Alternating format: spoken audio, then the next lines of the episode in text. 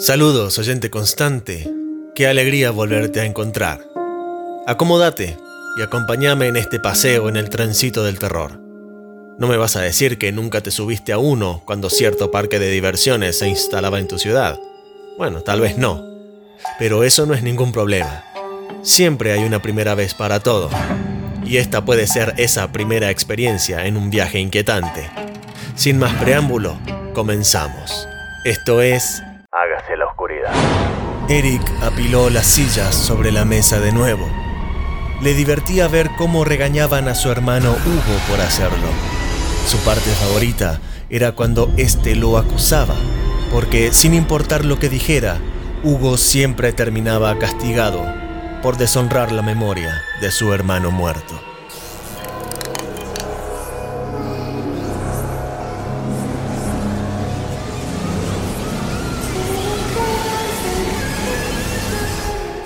Hágase la oscuridad. Historias y audiorelatos de terror y suspenso.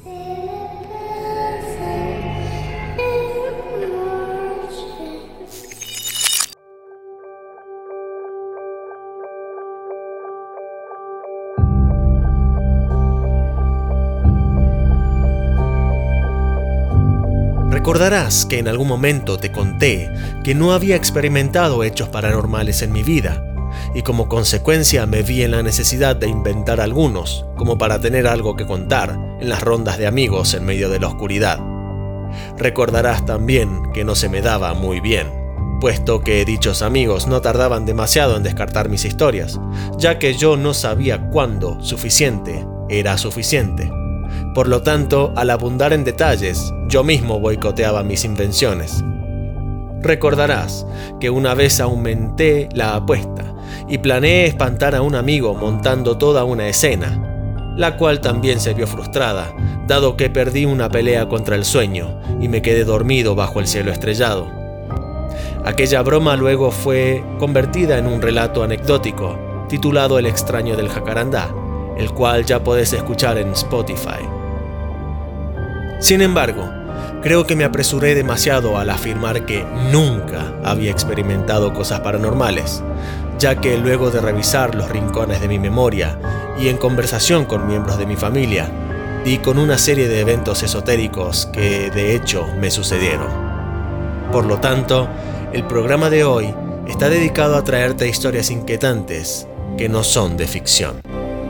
Las experiencias que voy a relatar sucedieron durante la década de los 90, principios, mediados y finales, aunque el cierre definitivo de los eventos vendría pasados los años 2000. Mi relato se basa en recuerdos de eventos que me sucedieron a mí y a miembros de mi familia a lo largo de esos años. Mi familia está integrada por mi mamá, mi papá, mis tres hermanas y yo. Tengo conocimiento de hechos que nos ocurrieron individualmente pero que luego de compartirlos en conversaciones casuales, nos daríamos cuenta de que compartíamos más de lo que creíamos. Eran eventos que nos siguieron a nosotros, o quizás nosotros nos topábamos con ellos. No sé, mi teoría se inclina más para la segunda suposición. Agárrame del brazo, hacelo con fuerza. Vamos hacia lugares tenebrosos. La siguiente narración es una obra de ficción todos los protagonistas. Hola, hola. Probando. Un, dos, tres. La siguiente narración se basa en hechos reales. Es momento de que subas el volumen. Comienza el relato.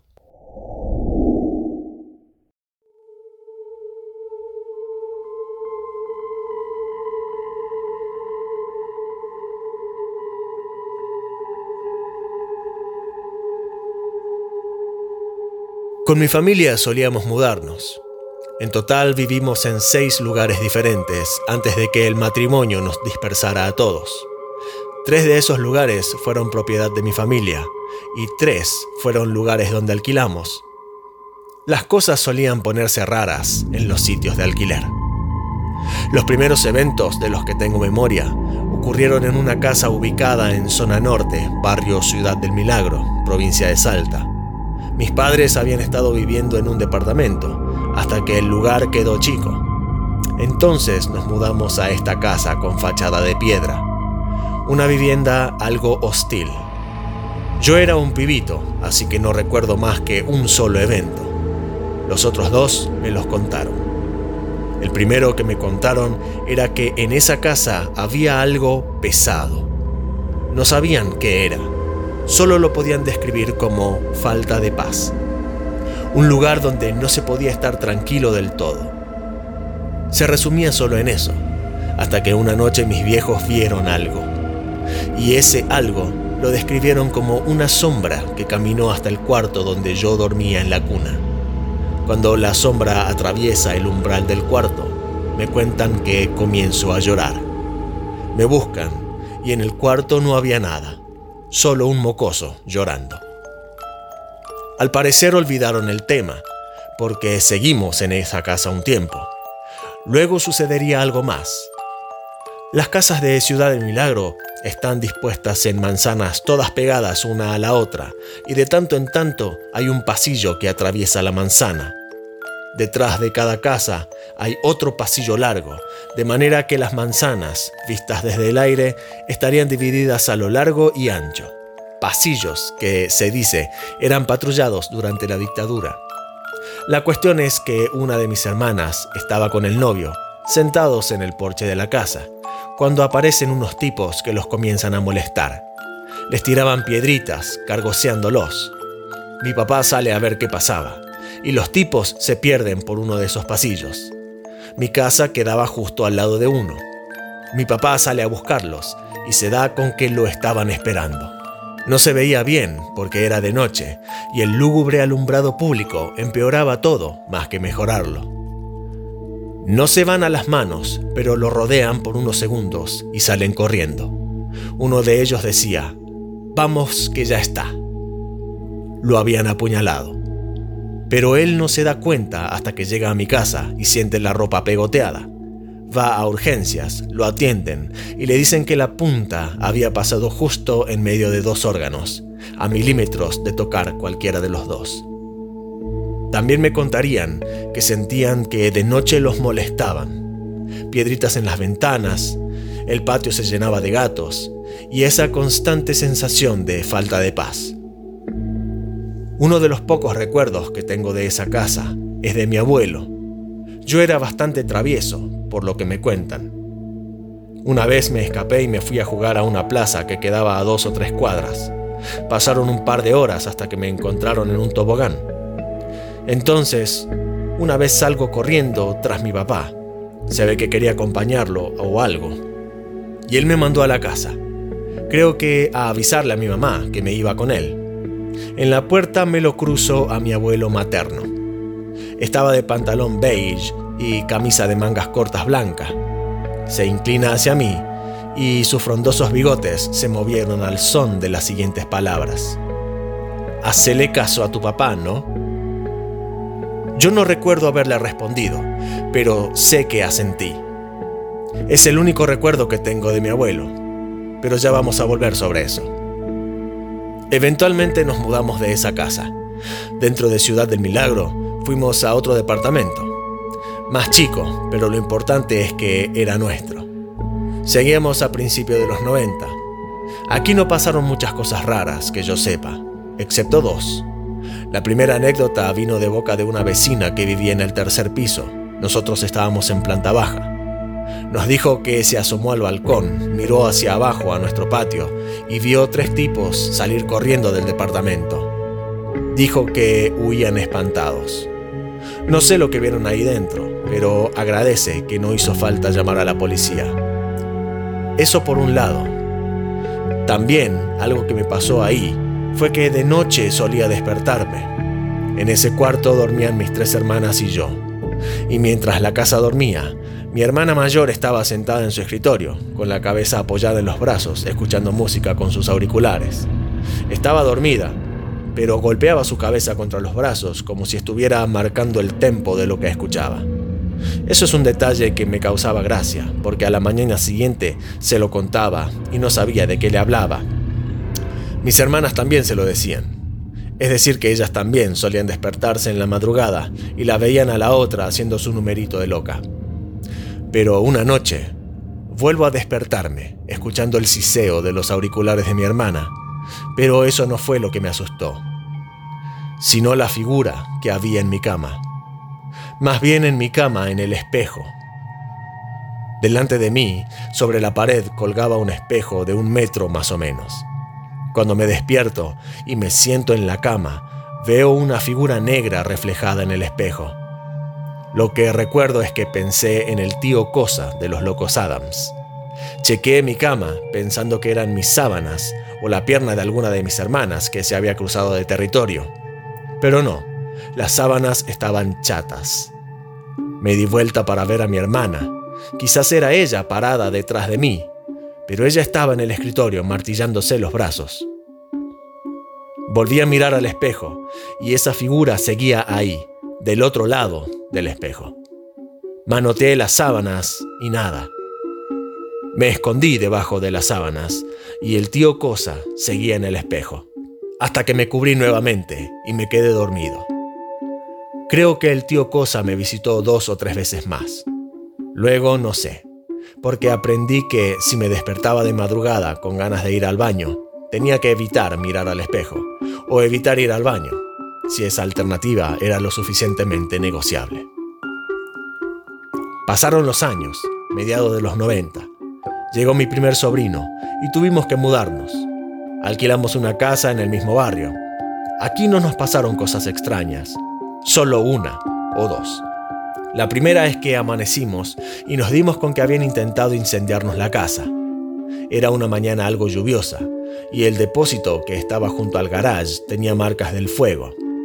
Una cortina gruesa con la que separábamos el depósito del garage estaba toda consumida. E incluso el paragolpes delantero y la punta del capot del auto estaban chamuscados. Era evidente que había sido provocado por algún malintencionado de carne y hueso, aunque nunca dimos con esa gente.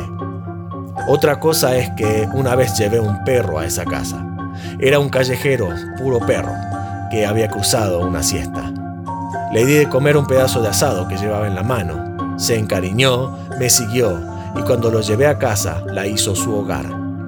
Todo muy lindo, muy hermoso, pero al tiempo el perro no me dejaba entrar.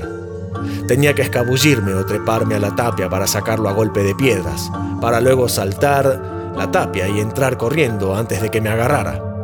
Mis viejos pensaban que yo le tenía miedo, hasta que se dieron cuenta de que realmente el perro me consideraba un intruso en esa casa y lograron correrlo a la calle otra vez. Fue por esa época que empecé a experimentar la parálisis del sueño. Si fue el estrés del perro u otra cosa, no lo sé, pero me agarró en esa casa y hasta el día de hoy lo tengo.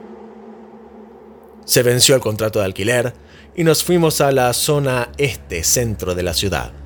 Era un caserón por el que nos cobraban 400 pesos al mes, finales de los 90, quizás 2000, 2001.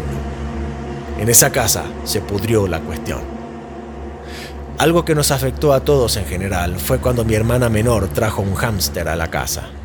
A mis padres no les gustaba la idea, pero ella lo trajo igual. El bicho parecía tener sus propios bichos, y pulgas no eran. Mi hermana me cuenta que de noche la despertaba el chirrido de su ruedita para correr y que se quedaba horas mirando al bicho como hipnotizada, que de alguna manera no podía evitarlo hasta que se le pasaba. A la mañana estaba triste porque no entendía por qué no podía dejar de mirarlo al hámster. Incluso si de noche no se despertaba, tenía una tristeza generalizada y coincidía con cuánto pasaba tiempo cerca del hámster. Aún así, cuando mi papá le ofreció deshacerse del animal, ella sentía que no quería, hasta que un buen día el bicho se metió conmigo. Yo estaba en la habitación de mi hermana buscando algo, no recuerdo qué ni para qué, pero no había nadie en la pieza excepto el hámster chirriando en su ruedita. El mobiliario de la habitación incluía su cama y un escritorio con estantes. Era toda una sola pieza transportable. Sin encontrar lo que buscaba, decidí salir del cuarto. Paso por atrás del escritorio con estantes. Me agacho para levantar algo y el escritorio con estantes se me viene encima. No me aplasta porque lo detiene la pared, pero sí quedo enterrado en una especie de triángulo con todas las cosas de los estantes lloviéndome. Cuando me preguntan qué carajos pasó, les cuento. Y ese fue el último día del hámster en la casa. Eso quizás fue lo más grosso que todos tuvimos presente. Luego contaríamos anécdotas y nos enteraríamos de cosas que nos pasaron. En mi caso, vi cosas raras luego de despertar de una parálisis del sueño, pero creo que es común. Sí me pasó estando despierto, sentado en la computadora solo una tarde, de escuchar bien claro un sonido como de cascabel en el oído. Salí corriendo del lugar. Mi hermana menor contaba que varias noches se había despertado con su pepona en la cama, cuando ella la había dejado dentro de su canasto de juguetes. Mis hermanas mayores perdían objetos o los encontraban cambiados de lugar. Pasaron cuatro años hasta que nos fuimos de ese lugar y nos mudamos a nuestra propia casa en una zona alejada, más campestre, donde finalmente se terminaron las experiencias raras.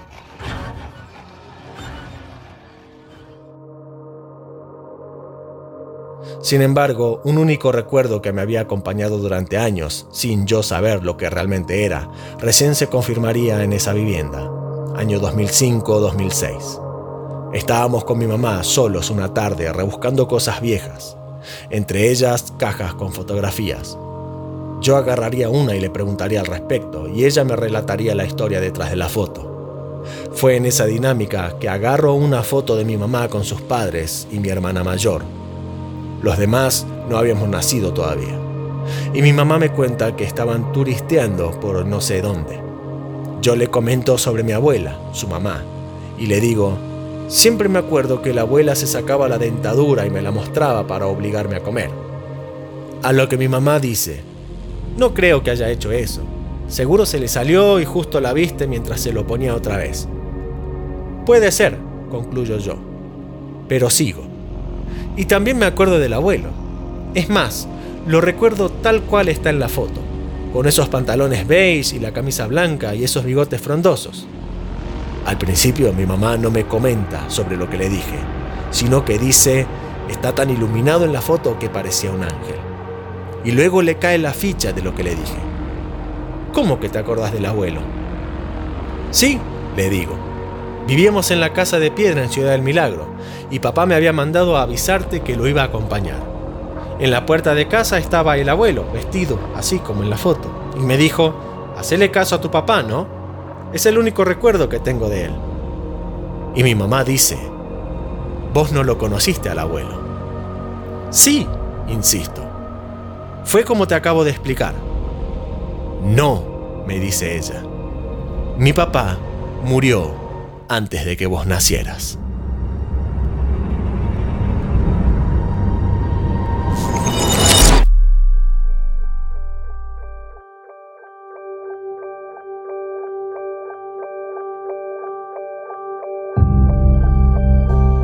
Quizás te preguntes cómo es que no recordé estas cosas antes de afirmar que nunca había experimentado sucesos paranormales. Y la respuesta es que tampoco lo sé. A veces somos así. Tenemos archivos en la memoria de rápido acceso y otros que hay que excavar. Si querés hacer como solía pasarme entre mis amigos y descartar mi historia, adelante, nadie te detiene. También puedes animarte a contarme aquellas que te sucedieron a vos. Digamos que ese episodio con mi mamá revisando las fotos dio cierre a la crónica de eventos paranormales en la familia, creo.